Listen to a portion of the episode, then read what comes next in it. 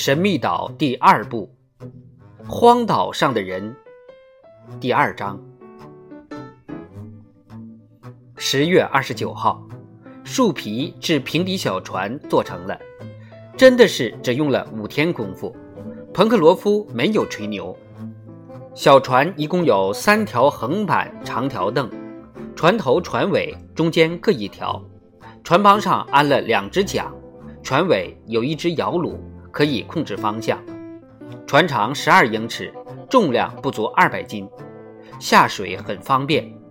将它抬到花岗岩宫前面的沙滩上，待海水一涨潮，它便浮了起来。水手高兴地跳上船去，边摇橹边喊道：“我们可以沿河沿海游遍海岛了！大家坐上来，挤一挤，五个人全坐上。”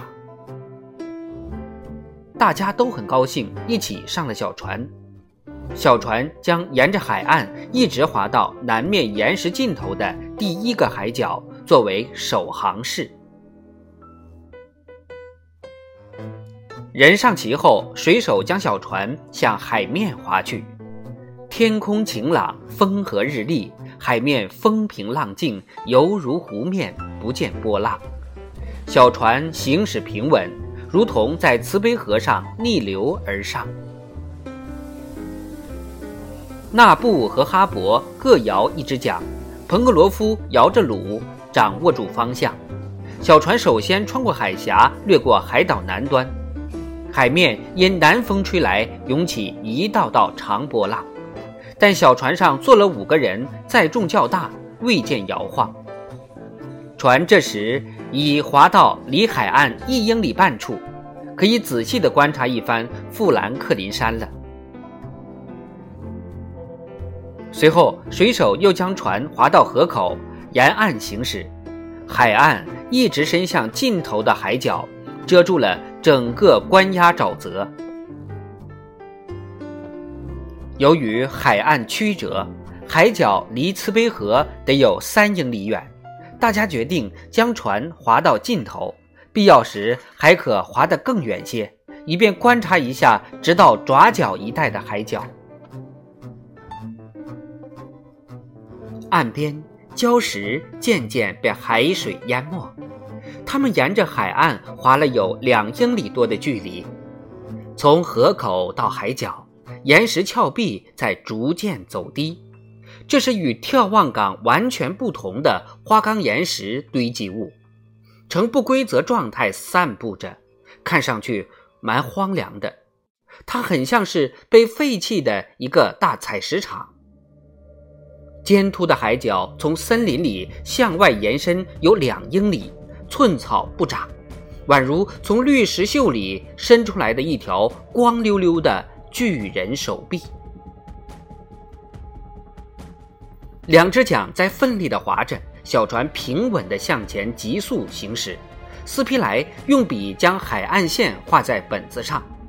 那布水手和哈勃边聊天边观察这片未被发现的土地。史密斯则沉默着，只是注意地观察。三刻钟后，小船到了海角的顶头，水手长鲁正想绕过去。哈勃突然立起，指着远处的一个黑点，大声喊：“瞧，那边有个什么东西！”众人立即抬头望去，的确是有东西。记者说：“像是只破船残骸陷在那儿。”啊，我看清楚了，水手说：“是什么？”纳布问道。“是木桶，可能里面装满了东西。”水手回答说。靠过去，彭克罗夫！史密斯大声说。猛划了几下，小船便驶入一条小河。众人连忙跳到沙滩上。水手没有看错，是两只木桶，半埋在沙中。两只桶之间还捆绑着一只箱子，箱子先是漂浮着，慢慢的也落在了沙滩上。小岛附近可能发生过海难，哈勃说。肯定是的，斯皮莱应和着。箱子里有什么呀？水手急不可耐地问。箱子盖着，锁得牢牢的。看来只要把它砸开了。水手搬起一块大石头，正要举起来砸箱子，被工程师一把抓住。彭克罗夫，先别这么着急，想法子既不破坏箱子，又把里面的东西拿出来，先把它弄回住所，然后再想办法。箱子仍可以让它飘起来，一直飘到河口去。工程师说。工程师的意见完全正确，这只箱子用了两只木桶才浮起来，可见十分沉重。小船根本载不动，即使砸了箱子，里面的东西也无法悉数运回，因此只有让它在水上飘到住所去。令人生疑的是，这只箱子为什么会在这儿？是从哪儿来的？工程师等人观察了四周以及海岸数百步以内的地方，未见任何残骸。海上，他们也观察了一番，未见异样。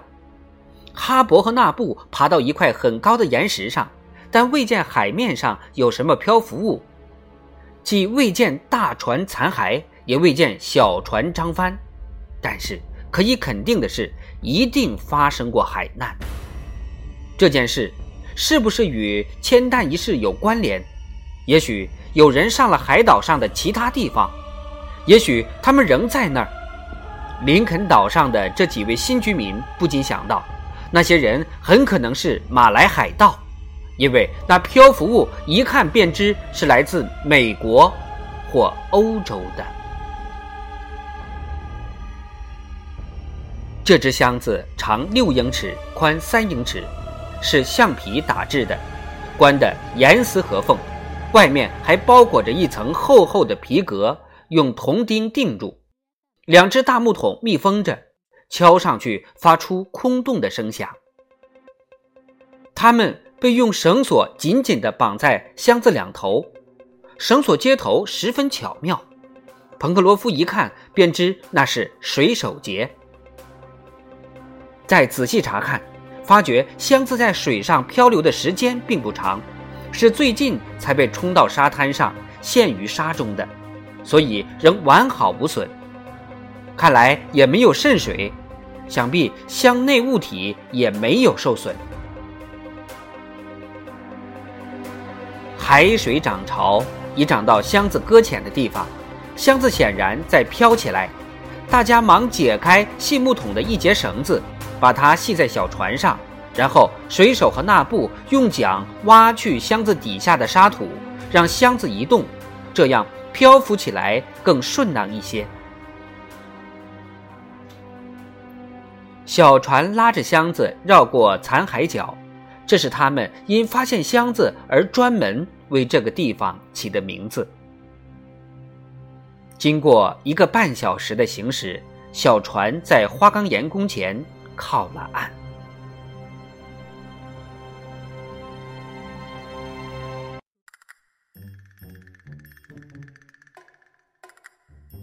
小船和箱子都被拖上沙滩，海水开始退潮，脚下已没有水了。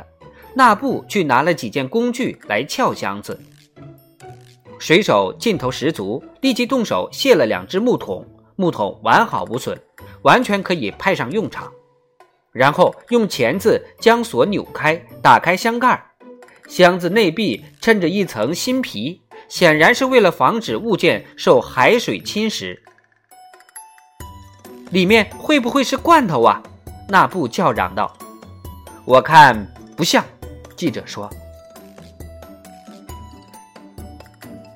新皮内衬被扯开，箱内物品全部被取了出来，放在沙滩上。每取出一件，水手便欢呼一下，哈勃也乐得直拍手，纳布竟扭起屁股跳起了黑人舞。哈勃发现箱内有书，更是欣喜若狂，纳布则捧着烹调用具亲吻不已。大家真的是喜出望外，因为箱内工具、武器、仪器、衣服、书籍等应有尽有。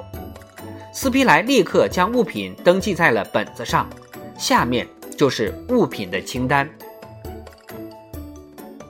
有工具：三把多用途组合刀，两把砍柴斧，两把木工斧，三把刨子，两把奔子，一把鹤嘴锄，六把凿子，两把锉刀，三柄锤子，三把螺丝刀，两把木工钻，十袋钉子和螺丝钉，三把大小不同的锯，二十二盒针。武器有两支碎石枪，两支撞针枪。两支后膛马枪，五把大刀，四把马刀，两桶火药，每桶大约二十五公斤，十二箱雷管。仪器：一个六分仪，一个双筒望远镜，一个长筒望远镜，一匣绘画仪，一支航海指南针，一支温度计，一支无液气压计，一支装有照相机镜头、玻璃感光片。显影液、定影液的盒子。衣服有两件衬衣，料子奇特，颇似羊毛，但都是纤维的。三打长袜，与衬衣同样的质地。器皿有一只铁皮水壶，六只带柄平底锅，三只铁盘子，十副铝制餐具，两把水壶，一个便携式炉具，六把餐刀。书籍有一本圣经、旧约全书与新约全书，一本地图，一本波利尼西亚方言词典，一部自然科学词典六卷本，三领白纸，两本空白锡纸布。说实在的，斯皮莱在登记完物品清单后说：“箱子的主人真的是个很实际的人。”工具、武器、仪器、衣服、器皿、书籍，样样俱全。他像是预料到会遭遇海难，事先做好了一应准备。的确是一应俱全。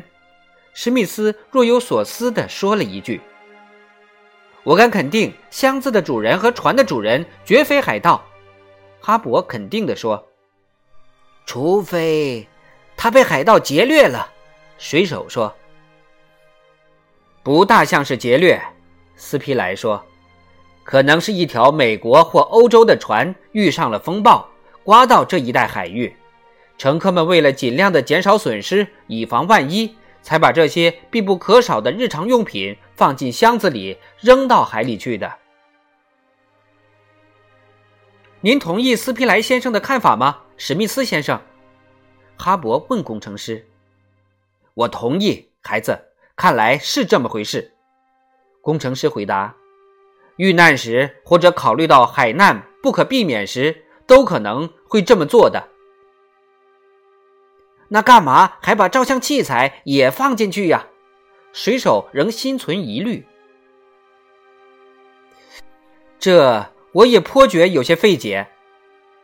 史密斯说：“如果多放些衣物、弹药什么的在箱子里。”倒是顺理成章的事。大家又仔细的检查一遍所有物品，看看上面有无可供查询的线索。但武器、仪器等竟然没有厂名、没有商标，而且全部是崭新的，没有使用过。工具器皿也都是崭新的，这足以证明这些东西是经过仔细认真思考才放到箱子里去的。而且摆放整齐有序，箱子还有新皮内衬，以防受潮。可见那并不是匆忙之中才焊上去的。那两本词典都是英文的，没有出版日期，也无出版商的名字。圣经也是英文的，印刷精良，而且可以看出被经常翻阅。地图很全，世界各国的地图全包括在里面。还有几幅地球平面球形图，专门术语则使用的是法文，也无出版日期及出版商的名字。这些物品都无线索可寻，所以也无法弄清这艘遇难船只的国籍。但是，无论此船是从哪儿来的，反正它给林肯岛的这几位居民增加了巨大的财富。似乎苍天有眼。为了犒赏他们不畏艰难、自力更生的卓绝精神，为他们送来了这些工业品。因此，他们对上苍怀着无比的感激，感恩戴德难以言表。